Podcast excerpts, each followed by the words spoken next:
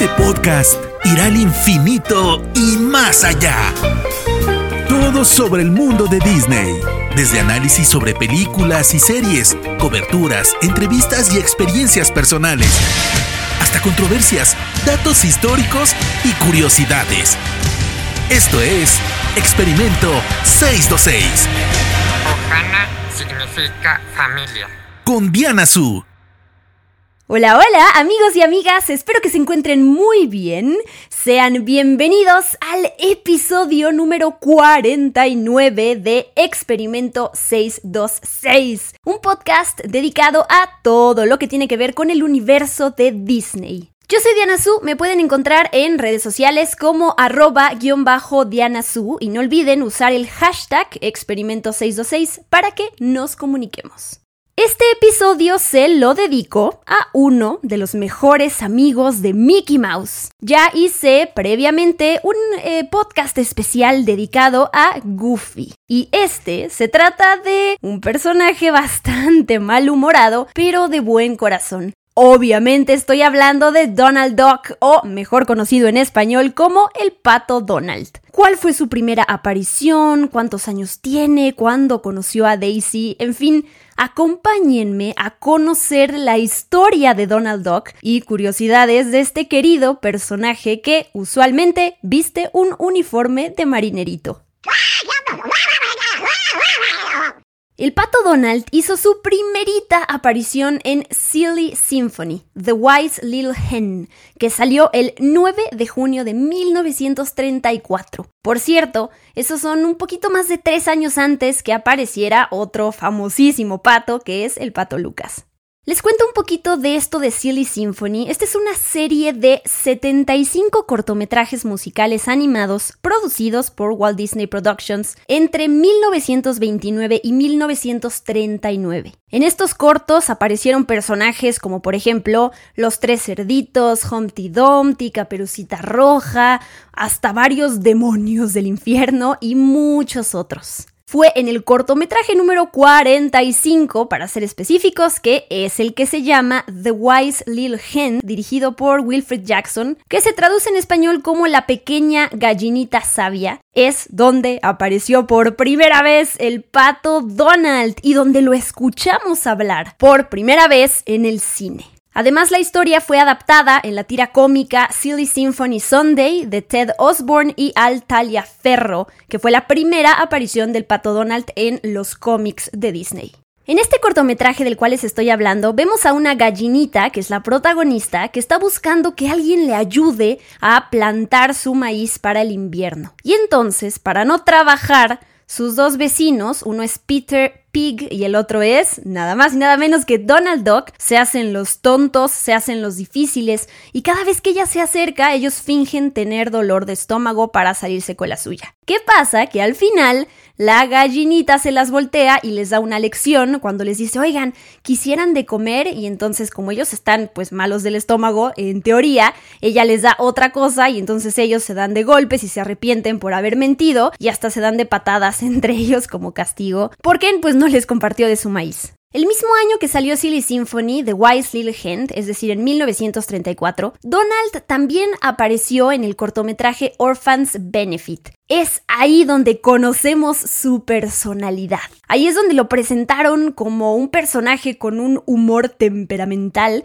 que justamente contrasta completamente con Mickey Mouse. En este cortometraje, Donald es uno de los personajes que están participando en un show de beneficencia para un grupo de huérfanos. Donald tiene que recitar los poemas Mary had a little lamb y Little Boy Blue, pero cada vez que lo intenta, algunos huérfanos traviesos lo molestan. Y entonces, obviamente, ¿qué pasa? Que Donald se enfurece. Y esa personalidad explosiva es la que va a permanecer como característica del pato Donald. Tomando en cuenta la fecha de estreno de Silly Symphony, bueno, del, eh, episodio particular que es The Wise Little Hen, que salió el 9 de junio de 1934, ese es el cumpleaños del pato Donald. Que entonces, si hacemos los cálculos, este 2021 va a estar celebrando su cumpleaños número 87. Aunque hay que decirlo, por si lo encuentran por ahí, hay un historiador que se llama J.B. Kaufman, que es consultor de The Walt Disney Family Museum, descubrió en los últimos años que The Wise Little Hen se proyectó en realidad antes en el Carthay Circle Theater para un programa benéfico, mientras que su debut oficial fue el 7 de junio en Radio City Music Hall. Pero bueno, lo importante es que su cumpleaños oficial es el 9 de junio de 1934.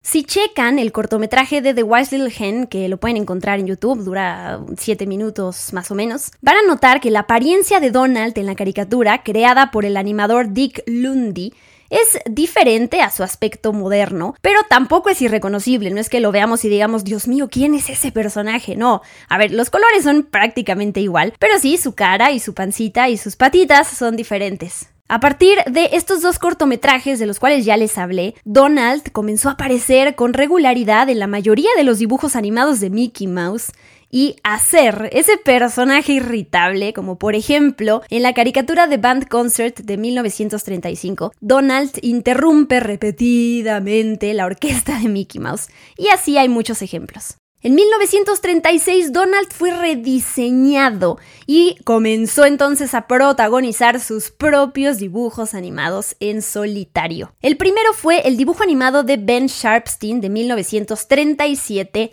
Don Donald. ¿Y qué creen? Este corto presentó al interés amoroso de Donald Duck, que en ese momento se llamaba Donadoc. No sé si sabían esto.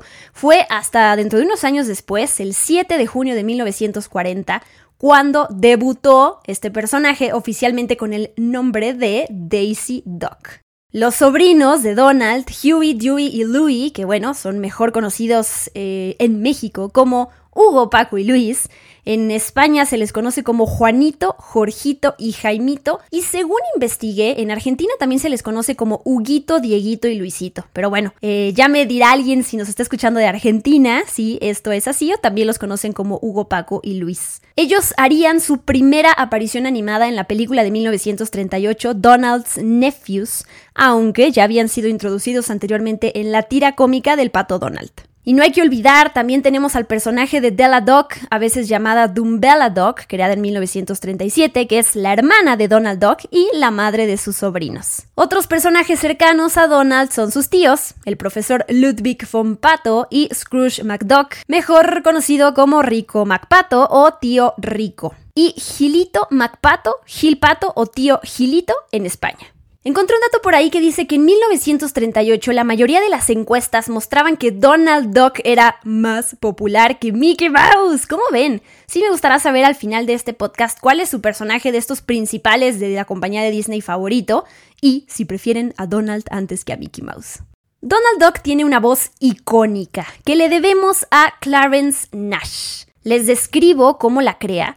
El actor de voz produce o producía sonidos forzando el aire a través de la boca utilizando los músculos de la mejilla en lugar de hacerlo desde los pulmones. Supuestamente Nash desarrolló originalmente la voz como la de un cabrito nervioso antes de que Walt Disney la interpretara como la de un pato y dijera eso funciona para el pato Donald. ¿Cómo es que llegó a la compañía? Clarence Nash hizo una audición para Walt Disney Studios cuando se enteró que Disney estaba buscando personas para recrear sonidos de animales para sus dibujos animados. Ahí fue cuando Disney quedó particularmente impresionado con la imitación del pato de Nash y lo eligió para dar voz al nuevo personaje. A Disney fue a quien se le ocurrieron los atributos icónicos de Donald, incluido su mal genio y su traje de marinero. Mientras que Dick Huemer y Art Babbitt fueron los primeros en animar a Donald, a Dick Lundy se le atribuye haberlo desarrollado como personaje para que sepan. El 29 de abril de 1934, unos días antes del primer estreno de The Wise Little Hen, el líder de la banda Raymond Page interpretó la música de la caricatura en su programa California Melodies para la estación de radio KHJ de Los Ángeles AM. Las voces principales fueron interpretadas por un trío, los Three Rhythm Kings, y Clarence Nash y Florence Gill interpretaron las voces de los personajes para este tratamiento de radio, con Nash interpretando tanto al pato Donald como a Peter Pig. Y les cuento todo esto porque fue la primera vez que el público escuchó la voz del pato de Nash, que fue en radio. Clarence Nash le dio vida durante 50 años al pato Donald y prestó su voz por última vez para el personaje en una película en Mickey's Christmas Carol de 1983. Después de esa fecha todavía lo interpretó en varias ocasiones, pero ya no en películas, sino en comerciales, eh, promociones y todo ese tipo de, de materiales, hasta que murió en 1985. Desde esa fecha, la voz de Donald ha sido interpretada por el animador de Disney que se llama Tony Anselmo, quien fue personalmente por Nash para el papel. Él le dijo cómo se hacía, así que básicamente eh, Tony viene de, de, haber estudiado, de haber aprendido de la escuela, digamos, del propio Nash. La primera interpretación de Anselmo como Donald se escucha en un especial que salió en Disney Channel, pero su primer largometraje, su primera película donde él le dio vida al pato Donald fue Who Framed Roger Rabbit, quien engañó a Roger Rabbit en 1988. Tenemos que hablar de la personalidad del pato Donald. La verdad es que es curioso, siempre me he puesto a pensar que en realidad con todos estos atributos que tiene, podría llegar a ser un personaje detestable, ¿no? podría ser ese personaje que tú dices, ay, otra vez enojo, ay, pero todo el tiempo está de malas, ay, tiene una vibra negativa. Y la realidad es que es totalmente contrario a eso. El pato Donald es un personaje muy querido y para muchos además es su personaje principal de Disney favorito. Como que además esta personalidad le podría acarrear muchos problemas en las caricaturas, ¿no? El que se enoja pierde. Pero eh, sí le ha sucedido. Pero la realidad es que su enojo también le ha traído muy buenas experiencias porque al final en situaciones difíciles el pato Donald sabe cómo transformar su miedo por enojo y eso lo lleva a actuar.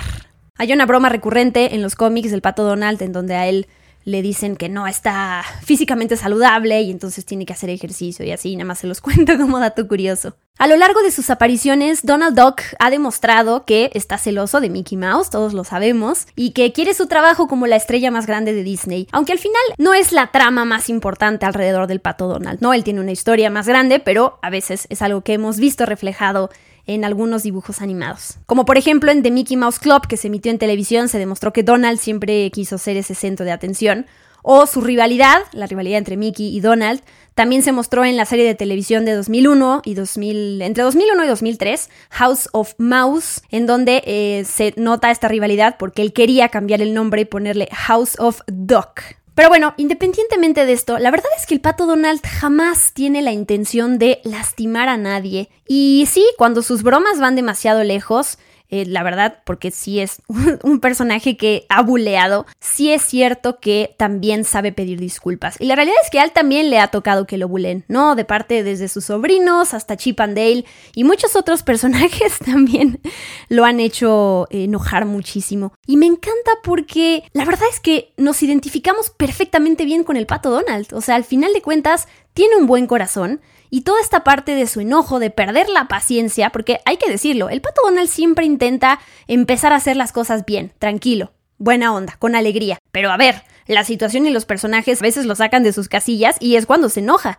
Y la verdad es que nos podemos relacionar perfecto. Yo me relaciono bastante bien con el pato Donald y por eso me imagino que también viene la parte de por qué la gente conecta tan bien con este personaje. Durante la Segunda Guerra Mundial, Donald apareció en varias películas de propaganda animadas, incluida The Führer's Face de 1943. En esta caricatura, Donald interpreta a un trabajador en una fábrica de artillería en Land que lucha con las largas jornadas de trabajo, raciones de comida muy pequeñas y tener que saludar cada vez que ve una imagen del Führer, Adolf Hitler. Hasta que de repente se despierta y descubre que su experiencia fue de hecho un sueño, afortunadamente. Al final del corto vemos cómo eh, Donald mira la Estatua de la Libertad y la bandera estadounidense y lo hace con mucho orgullo.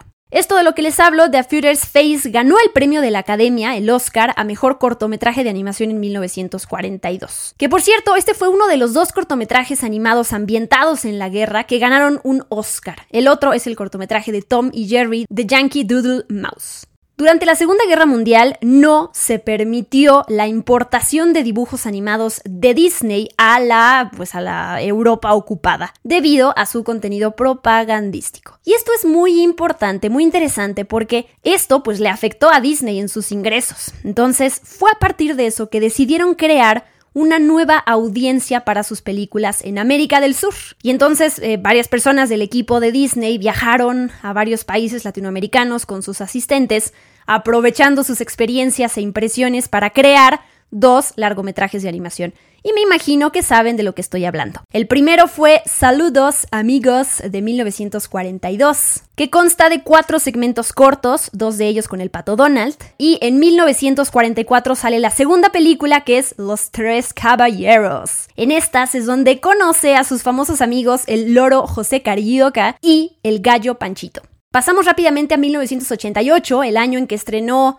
quien engañó a Roger Rabbit, en donde Donald Duck tiene una escena de duelo de piano con su homólogo de Warner Bros. y rival, que es el pato Lucas. Y desde entonces Donald ha aparecido en varios programas de televisión diferentes y películas animadas. Por ejemplo, tiene ahí un cameo en A Goofy Movie de 1995, me imagino que ya lo han visto. Y si no, corran a ver la película otra vez en Disney Plus. Hay que recordar, Donald tuvo un papel bastante pequeño en la serie de televisión animada Duck De 1987. Allí Donald se une a la Marina de Estados Unidos y entonces deja a sus sobrinos, a Hugo, Paco y Luis, con su tío Río MacPato quien tiene que cuidarlos.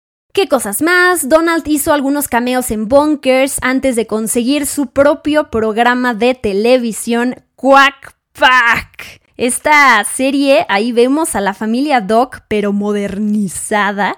Donald Duck ya no lleva su traje de marinero y su sombrero, ahora tiene una camisa hawaiana. Hugo, Paco y Luis son ahora adolescentes con eh, pues vestimentas, voces y personalidades distintas. Y Daisy Duck también aparece, pero ya no tiene su vestido igual y su moño y tiene un nuevo corte de pelo.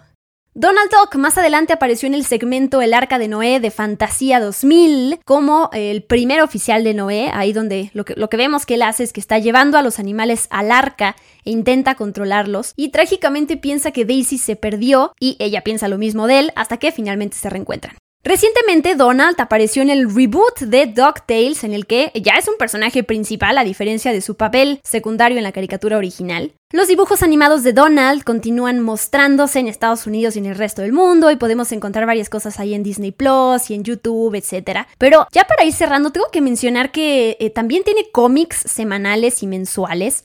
Eh, especialmente en los países europeos, ¿no? Por ejemplo, en Italia, Suecia, Dinamarca, Noruega, Finlandia e Islandia eh, Alemania también, Holanda y Grecia, bueno, ya dije casi casi todos, ¿no? Pero bueno, es curioso porque tiene varias historias en diferentes países. Por ejemplo, en 1948 salió la primera antología sueca dedicada a Donald. En 2001, la Oficina de Correos de Finlandia emitió un juego de sellos para conmemorar el 50 aniversario de la presencia de Donald en Finlandia. Y en 2005 aproximadamente uno de cada cuatro noruegos leía la edición noruega Donald Duck and Company por semana, lo que se traducía en alrededor de 1.3 millones de lectores habituales.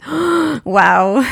Otro dato que les puedo contar sobre Donald en Europa es que en 1978 en Finlandia hubo un debate sobre la moralidad del pato Donald, porque alguien por ahí criticó, eh, no, sé si fue como en, broma y se hizo más grande, pero que Donald pues vive con Daisy y no está casado y no lleva pantalones y bueno, hasta dijeron, llegaron a decir que es demasiado burgués. Pero bueno, son como estos datos curiosos, eh, rumores, chismes, cosas simpáticas. Y claro, no podemos dejar de lado que Donald Duck tiene un papel importante en los parques temáticos de Disney, lo ha tenido a lo largo de los años. De hecho, leí por ahí que se le ha visto en más atracciones y espectáculos que al propio Mickey Mouse. ¿Qué tal, eh? Ha aparecido a lo largo de los años en atracciones como Animagic, Mickey Mouse Review, Mickey's Filler Magic. Uh, me encanta esa experiencia con una pantalla 3D. Disneyland The First 50 Magical Years y bueno, claro que Grand Fiesta Tour starring The Three Caballeros, que es esta atracción que se encuentra en el pabellón de México en el parque de Epcot. Que la verdad es padrísimo porque además de que lo podemos encontrar en diferentes meet and greets en los parques, él es el personaje que está en el pabellón de México también, ahí vestido con su sombrero y yo, yo trabajé ahí, ya será en otra ocasión que les platique esa experiencia mía, que todavía me falta, por cierto.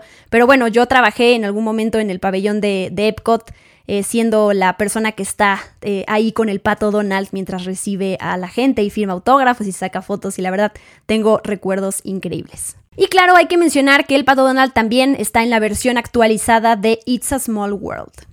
Algunos datos más de Donald Duck. En 2005 recibió su propia estrella en el Paseo de la Fama de Hollywood. Es el único personaje de dibujos animados de cine y televisión que aparece como mascota de una importante universidad estadounidense. Un acuerdo de licencia entre Disney y la Universidad de Oregon permite a los equipos deportivos de la escuela utilizar la imagen de Donald como su mascota, Fighting Duck. En 1984, Donald Duck fue nombrado alumno honorario de la Universidad de Oregon durante la celebración de su cumpleaños 50. Otro dato, en la década de 1940 Donald fue adoptado como la mascota del club deportivo brasileño Botafogo, pero fue reemplazado finalmente para que el club no tuviera que pagar regalías a Disney. Y también la fama de Donald pues lo ha llevado a, licenciar al personaje en videojuegos. Está ahí, por ejemplo, en Kingdom Hearts. Y la banda italiana, me parece un dato eh, interesante. La banda italiana de power metal Trick or Treat tiene una canción llamada Like Donald Duck en su álbum debut Evil Needs Candy 2.